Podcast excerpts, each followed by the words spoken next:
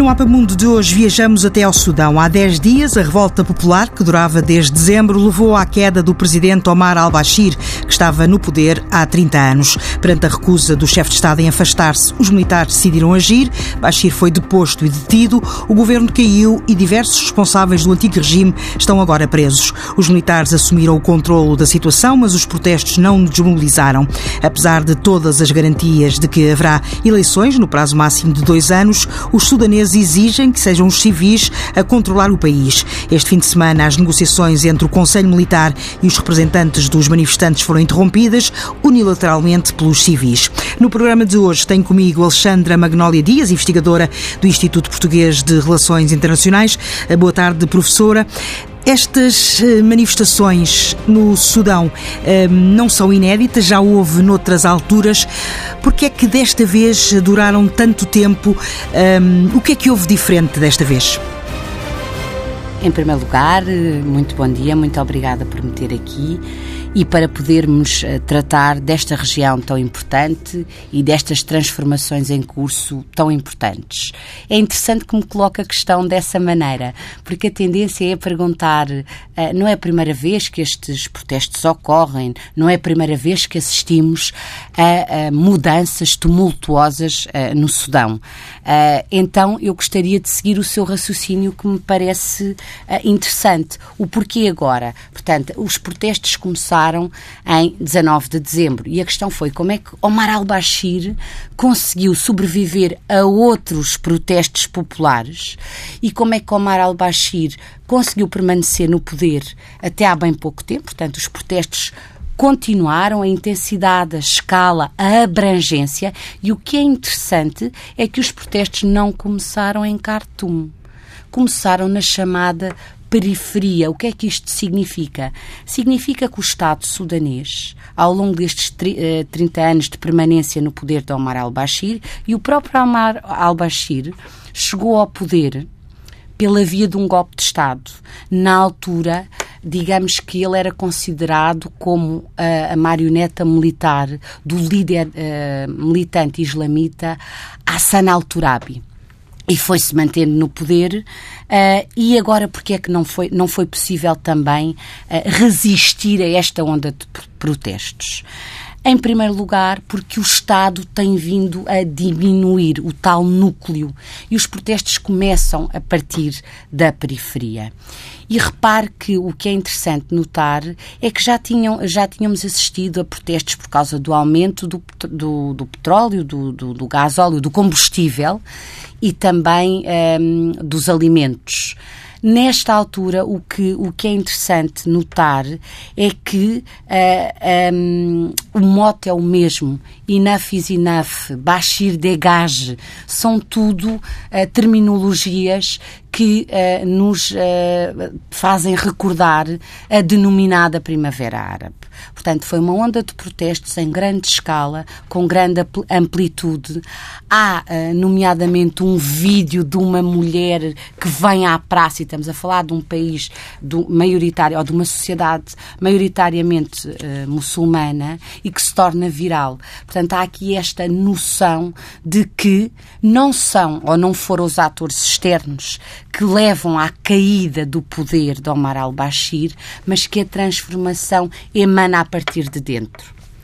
Sai al-Bashir, ou é deposto uh, pelos uh, militares. Continuam as manifestações, porque o povo quer um, eh, um governo civil. Os militares serão disponíveis para abrir mão do poder ou têm muito a perder? Aqui a questão é também muito complexa. Em primeiro lugar, uh, há uma nota positiva, que é, desde a transformação da Organização da Unidade Africana em uh, União Africana, o que é que nós verificamos? a emergência de um princípio de zero tolerância a chegada ao poder pela via do golpe de Estado. E aqui, quando os militares anunciam que só vão agendar uh, eleições para daqui a dois anos, há uma intensificação do, do poder. Repare que uh, os protestos uh, são muito alimentados a partir das redes sociais, mas há uma associação dos profissionais do Sudão que está a encabeçar há o envolvimento da, de uma dita classe média, há envolvimento daqueles grupos que estão na periferia do Estado, há também o envolvimento da, de, das formações da diáspora, eh, mas os, os protestos são essencialmente internos quem vai uh, assumir as rédeas do poder é uma questão mais complexa. Porquê? porque também não podemos separar as dinâmicas internas das dinâmicas regionais. E eh, começando, um, indo um pouco atrás, recuando por onde, por onde comecei, desde os protestos de dezembro, quem é que foi mantendo Omar al-Bashir? Por um lado, Cairo. Os radares uh, uh, do Cairo são imediatamente ativados quando há instabilidade, em particular aqui no Sudão. Por outro lado, também houve um, alegações de apoio por parte da Rússia. Omar al-Bashir também não é de, de, de descurar que o Sudão enviou forças, tropas, incluindo crianças soldados, para apoiar a coligação que está a lutar contra a facção dos Houthis apoiada eh, pelo Irão na guerra civil do Iêmen e que esteve ao lado da coligação liderada pela Arábia Saudita e pelos Emirados Árabes Unidos. Portanto, temos aqui alguns atores mais da região, com grandes preocupações. Eu mencionei os radares uh, alerta, uh, em extrema alerta no Cairo, mas não podemos também de uh, pensar nas implicações e repercussões para o seu estado vizinho, Etiópia. Os radares da Addis Abeba tam também estão em alerta máximo. A União Africana repudiou esta tomada do poder ou a permanência do poder no poder por parte dos militares. Portanto, agora a grande questão, e que é incerta, é será de encontrar o sucessor porque depois de 30 anos de, de, de Omar al-Bashir, eu calculo que a oposição seja praticamente inexistente, a oposição política. O que é que nós temos que verificar? Uh, a permanência no poder pela via autoritária, e aqui é o, o sinal positivo. Após uma permanência no poder durante três décadas e uh, de exercício autoritário desse mesmo poder e do esmagar do espaço público de manifestação de oposição, aqui tivemos um, um, uma prova de que pela via da força não se conseguem manter os líderes permanentemente no poder. Portanto, as condições estão reunidas para que haja algum espaço para manifestação de algumas forças alternativas. Será que algo vai mudar? O que temos que uh, estar atentos é perceber daqui a alguns meses, daqui a um ano, onde é que vão estar aqueles que iniciaram a onda de protestos. Uh, e aqui uh, é que temos algumas dúvidas pelas experiências uh, de outros Estados que estiveram sujeitos, digamos assim, ou que foram um, o berço das denominadas primaveras árabes. Não sabemos ainda muito bem o que é que vai acontecer. É preocupante que, que haja mais instabilidade ainda no Sudão. Temos alguns pockets, temos várias regiões de, de conflito interno. Uh, e temos aqui, particularmente, o Cairo e a Addis Abeba muito preocupados com a evolução dos acontecimentos no Sudão, sendo que esta é uma região em profunda transformação na encruzilhada atual. Era isso que eu lhe ia perguntar. Esta, esta mudança de regime, ou esta mudança para já eh, apenas no, no Sudão, é uma manifestação de uma mudança que está em curso na região? É uma mudança ainda de contornos muito imprecisos. Gostaria de começar por ressalvar que esta região tem muita importância para os atores externos, ainda desde o tempo da Guerra Fria e principalmente desde a Guerra Fria, apenas pela sua localização geoestratégica. E aqui há um Estado âncora, ou digamos aqui um Estado muito forte, uh, que é a Etiópia, por um lado, em rivalidade por causa da questão das águas do Nilo uh, com o Egito. e temos aqui esta localização geoestratégica que, que, torna o envolvimento por parte de atores regionais mais próximos. Estou então a, a, pensar na Península Arábica, na Arábia Saudita e nas repercussões da própria guerra civil do Iêmen para a região, nas rivalidades entre as monarquias do Golfo, que também têm repercussões para o, o Corno da África, e depois no envolvimento de atores extra-regionais, uh, ressalvando aqui, realçando aqui a China, a Rússia e os Estados Unidos. Portanto, temos aqui uma, uma região em grande mutação, com uh, mudanças internas no Sudão e mudanças internas muito importantes na Etiópia, com a chegada ao poder em 2 de abril de 2018, oficialmente, do novo primeiro-ministro etíope Abiy Ahmed. Ele que hum, iniciou uma, hum, um processo diplomático, ele quer levar um, os diversos países a agirem em conjunto para resolver os problemas da região. As tensões e desconfianças que existem entre os uh, diversos Estados uh, vão dificultar esta tarefa do Primeiro-Ministro? O Primeiro-Ministro uh, levou a cabo um conjunto de reformas internas e externas.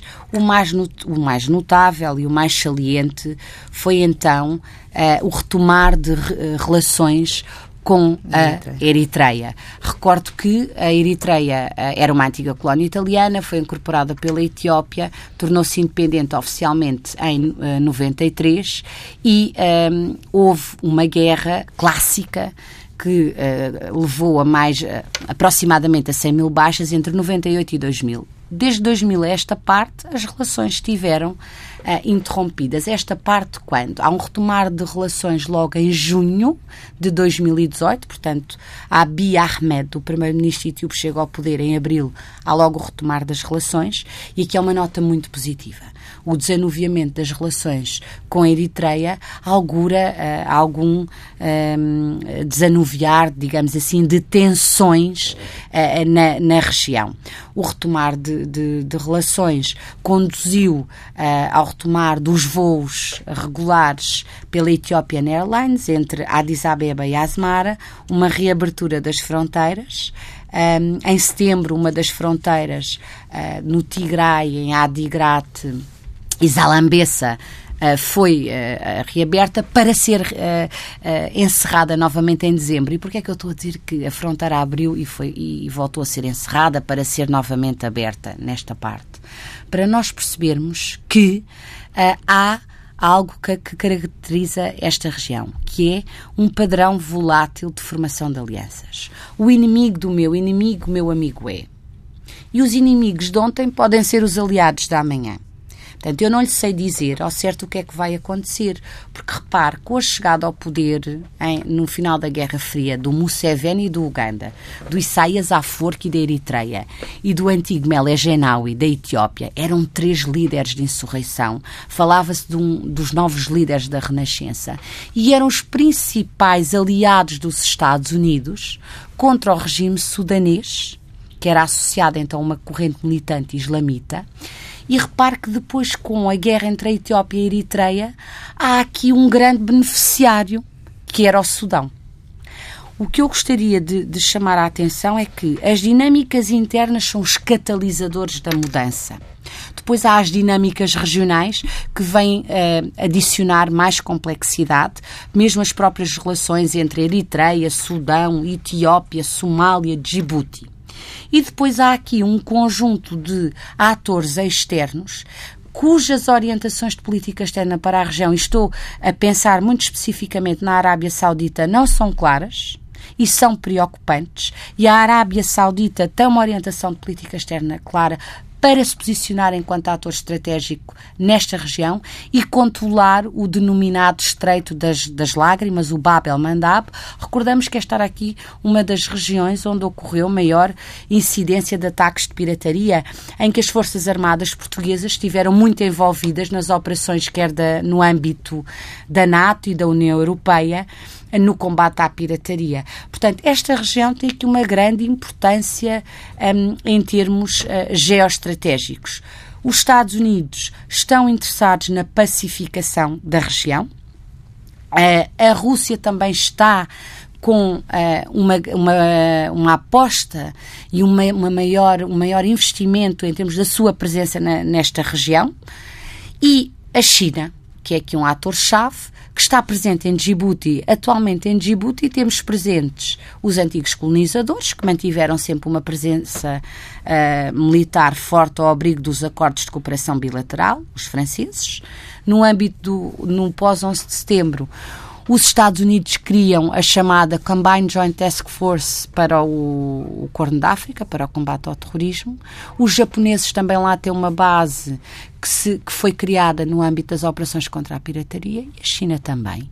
E mais recentemente, o que é interessante notar é que se sabe que a China, para além da base que é visível, também tem uma parte subterrânea e conseguiu uh, obter o lease de desenvolvimento do Porto de Orale, que estava atribuído à DP World, que é uma uma companhia dos Emirados Árabes Unidos e assim consegue um, controlar o abastecimento de todas estas forças que estão presentes em Djibouti. Portanto, esta é uma região a seguir. Diz que um, a China, no âmbito da sua iniciativa da faixa e da rota, que é mais comumente designada pelas novas rotas da seda, que Djibouti é aqui uma pérola essencial na sua estratégia. Uh, e é só essencial pela sua localização uh, geoestratégica. Portanto, há aqui interesse na estabilidade da região, mas também há uma grande capacidade por parte dos atores da região em levarem a cabo algumas mudanças. E aqui vimos o que aconteceu no Sudão. A mudança foi interna e surge a partir das tais forças alternativas de uma um, sociedade civil embrionária, digamos assim, que estava uh, oprimida. Temos aqui também uma mudança interna na Etiópia. A chegada ao, ao poder por parte do primeiro-ministro Abiy Ahmed foi um, foi, eh, digamos ela, fabricada a partir do interior do partido no poder. E temos aqui um, depois o envolvimento de vários atores externos que tornam um, a cenarização, digamos assim, uma tarefa muito complexa, porque há sempre o perigo do resvalar destas sociedades para graves. Uh, conflitos internos. Temos conflitos internos na Etiópia, temos conflitos internos no Sudão. Há mudanças, mas também há uh, um fator de uh, imprevisibilidade e há forças que também impelem, digamos assim, para a desintegração uh, do Estado. Agora cabe ao sucessor no Sudão, vamos ver, e ou à coligação que tomar o poder e também ao IPRDF, liderado agora pelo primeiro-ministro Abiy Ahmed, a, a, consolidarem um conjunto de reformas positivas. A Abiy Ahmed tem um papel importante em termos regionais, já, já realcei a paz com a Eritreia. Uh, tem também, teve um papel importantíssimo, libertou jornalistas, libertou líderes da oposição, permitiu o regresso ao país de vários líderes da oposição, criou algum espaço para um, a manifestação uh, de oposição terminou, de certa forma, com a hegemonia de um dos aliados no poder oriundo da região do Tigray, o TPLF, mas temos aqui uma grande questão que é transversal a muitas sociedades africanas, que é a explosão demográfica e o desemprego da juventude. E esta juventude não se vai silenciar com meras reformas superficiais. É uma região que, que, vamos, de certo, continuar a, a, acompanhar. Que livro é que nos trouxe esta segunda-feira? Eu uh, trouxe um livro em inglês e um livro em português pela pertinência do tema.